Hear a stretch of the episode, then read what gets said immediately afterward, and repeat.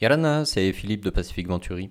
Bienvenue dans ce nouvel épisode de Pacific Hoé, le podcast d'analyse de l'actualité globale et locale qui t'aide à naviguer efficacement dans ce monde changé. Cette semaine a eu lieu le séminaire international hybride du Pacific Economic Cooperation Council, PECC, dont le thème était Gérer l'économie bleue, quelles mesures pour une meilleure gouvernance et une utilisation durable des ressources naturelles qui a eu lieu donc à l'Université de la Polynésie française. Et Pacific Venturi Media y était présent pour observer et participer aux échanges sur cette thématique si importante pour nos îles. L'occasion pour nous d'échanger avec le président du comité des territoires français du Pacifique du PECC, Pascal Lamy, également ancien commissaire européen. À suivre donc une conversation avec Pascal Lamy. Monsieur Lamy, Yorana, est-ce que vous pouvez nous présenter un petit peu le PECC plus en détail? Le PECC, ce sont les initiatives du Pacific Economic Cooperation Council, euh, qui est en quelque sorte le laboratoire de pensée de l'APEC, mmh. l'association des pays riverains du Pacifique. Alors, la République française ne fait pas partie de cette association, mais par contre, elle fait partie de ce think tank euh, qui impulse en quelque sorte les grandes dimensions, les grandes priorités de cette euh, grande organisation régionale. Et euh, la France est membre de ce Pacific Economic Cooperation Council en raison de ses présences pacifiques, pour l'essentiel la Polynésie, la Nouvelle-Calédonie et Wallis et Futuna. Et donc par ce biais, la France est le seul pays européen à être associé de près à ces travaux pacifiques. D'accord. Alors, donc le PECC fait son événement euh, aujourd'hui et demain, euh, lundi, mardi, euh, sur l'économie bleue. C'est pas le premier événement que le PECC fait en Polynésie, mais pourquoi Quelle est l'importance de ces événements et pourquoi les faire en Polynésie? Alors, cet événement est organisé par le PECC France. Mhm que j'ai l'honneur de présider, qu'on appelle maintenant plus simplement France Pacifique, et co-organisé par le comité euh, polynésien, euh, qui est dirigé par euh, Vincent Andropsy. Et chacun des pays membres de ce Pacific Economic Cooperation Council choisit un certain nombre de sujets qui font partie de ses priorités à lui pour les partager avec la communauté pacifique. Et euh, nous avons choisi, euh, depuis quelques années, et pour les prochaines années, euh, des sujets qui sont autour des problématiques pacifiques. Alors ça a pu être les transports, ça a pu être le tourisme.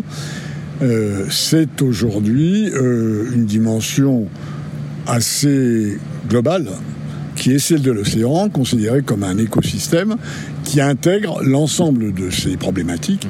Et évidemment, euh, il n'y a pas beaucoup d'endroits dans le Pacifique où euh, elle s'exprime de manière aussi claire, aussi nette qu'en Polynésie française, puisque ça fait à la fois partie euh, des problèmes, et, on sait que, l'océan n'est pas toujours en bon état ni bien exploité dans cette région, mais aussi des opportunités parce que je suis de ceux qui considèrent que les questions océaniques seront, pour des tas de raisons, au centre des grands enjeux du XXIe siècle. Et donc, euh, on a des bonnes raisons de faire ça ici en Polynésie, euh, parce qu'elle est très représentative de l'océan, mais sur ces questions qui sont en quelque sorte toutes traversées par la nécessité environnementale, on a aussi beaucoup à apprendre. Mmh hein, il y a dans cette région des traditions, des héritages, euh, dont certains nous rapprochent euh, beaucoup, et il se trouve qu'ils sont, pour certains d'entre eux, millénaires,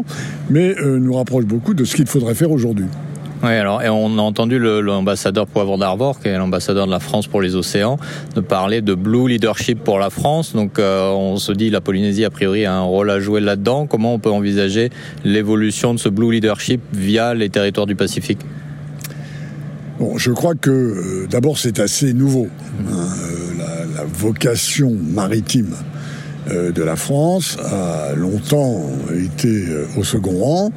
Il se trouve que depuis quelques années, et notamment pour des raisons environnementales, mais aussi pour des raisons géopolitiques, qui tiennent aux tensions dans l'espace indo-pacifique, et notamment avec la République populaire de Chine, la France développe une politique maritime, océanique, hydrosphérique, pour reprendre un terme que j'aime bien, qu'il s'agisse des pôles, qu'il s'agisse euh, de la navigation, qu'il s'agisse de la sécurité maritime ou qu'il s'agisse de la surveillance, notamment par la marine nationale, et je le sais pour avoir été un ancien officier de marine, euh, d'un certain nombre des enjeux océaniques.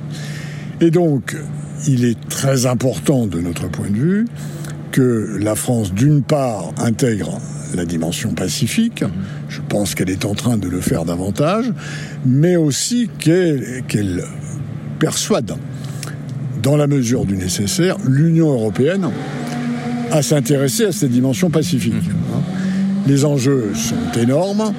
Euh, les ressources qu'il faut mobiliser euh, pour dans des tas de secteurs, encore une fois qu'il s'agisse du tourisme, de la pêche, de la sécurité, de les énergies renouvelables, sont considérables et on aura absolument besoin d'une application européenne.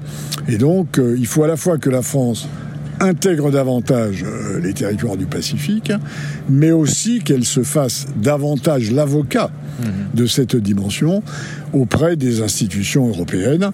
Ça prendra du temps, mais disons, notamment grâce à cette mission Starfish, qui consiste à régénérer l'hydrosphère européenne à échéance 2030 euh, et d'arrêter sa dégradation et euh, non seulement de l'arrêter, mais d'y remédier.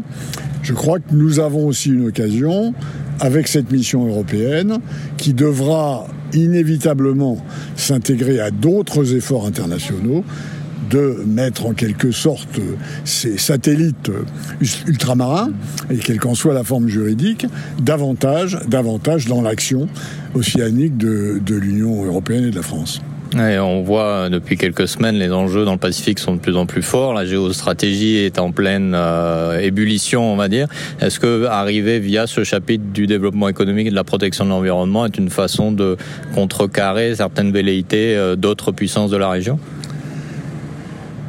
C'est en tout cas un domaine, une dimension dont il est évident qu'elle nécessite la coopération. Mm-hmm il y a des raisons de tension.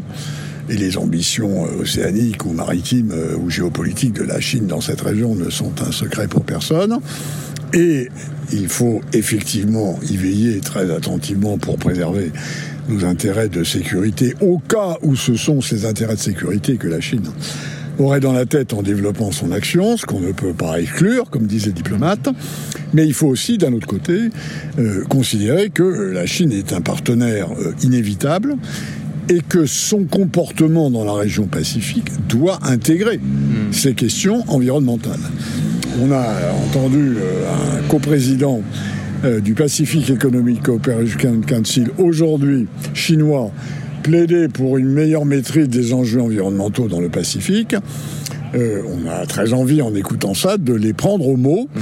Et je crois qu'il faut savoir doser partenariat euh, en matière d'environnemental et euh, surveillance de nos intérêts stratégiques. C'est une équation compliquée, mais dans laquelle, ici, en tout cas en Polynésie française, on ne peut pas être insensible.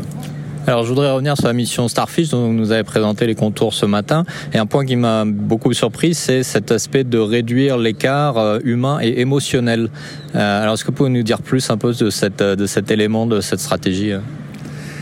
Alors cette, cette mission Starfish a été constituée pour, au fond, piloter de manière beaucoup plus intégrée un certain nombre d'objectifs hydrosphériques du Green Deal, c'est-à-dire de la réflexion, de la transformation euh, écologique de l'Europe, euh, dans laquelle, à vrai dire, la dimension hydrosphérique, océanique, avait été euh, assez largement laissée à l'écart. La mission Starfish réintègre cette dimension dans le Green Deal et pour disposer de l'énergie politique nécessaire pour faire ces transformations, qui sont à la fois coûteuses, très ambitieuses, et pour un certain nombre d'entre elles qui auront des conséquences très fortes sur les systèmes de formation et sur la qualification des travailleurs européens, nous avons besoin, nous avons besoin de davantage euh, de soutien dans l'opinion publique. Et à cause de cette raison, nous nous sommes intéressés à ce que pensaient les populations européennes de ces grandes questions océaniques pour s'apercevoir que dans un certain nombre de cas, euh, pardonnez-moi l'expression, mais elles s'en foutaient. Euh, pour beaucoup de gens en Europe, et je reconnais qu'ici, en Polynésie, ça peut apparaître euh, complètement aberrant compte tenu de cette espèce de symbiose qui unit les, les peuples de cette région avec, euh, avec leur océan.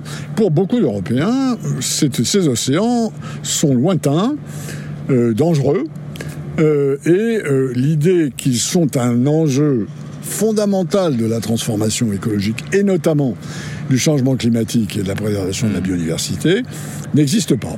Et donc, euh, il faut construire un pont qui, en quelque sorte, comble ce déficit émotionnel de, connaissances, de relations affectives. Et, encore une fois, en disant ça, je, comprends très bien qu'ici, à Papété, c'est curieux, mais c'est comme ça, hélas, et donc il y a beaucoup de boulot à faire. Et de s'inspirer du coup de ce qui se fait peut-être ici pour euh, donner l'exemple en Europe. Absolument, absolument. Et je me souviens quand j'étais membre de la Commission globale des océans, euh, d'un membre de cette commission, malheureusement d'ailleurs disparu depuis, qui, euh, euh, qui avait obtenu du président de la Commission globale sur les océans que toutes nos séances de travail commencent euh, par écouter sa mélopée à lui, qui était une mélopée à l'océan. Et, et j'ai gardé ce souvenir parce que euh, ça mettait une ambiance de travail un peu différente des constructions diplomatiques habituelles. Effectivement. Monsieur Lamy, merci beaucoup. Un plaisir. Si tu veux en savoir plus sur les échanges qui ont eu lieu à l'occasion de cet événement à l'Université de la Polynésie française organisé par le PECC, n'hésite pas à aller voir la newsletter Tehoe sur ce thème. Tu peux la retrouver sur notre site internet www.pacificventuri.com et tu peux également t'y inscrire pour ne jamais manquer un numéro. À la semaine prochaine pour un nouvel épisode, un nouveau thème. Prends bien soin de toi. Nana!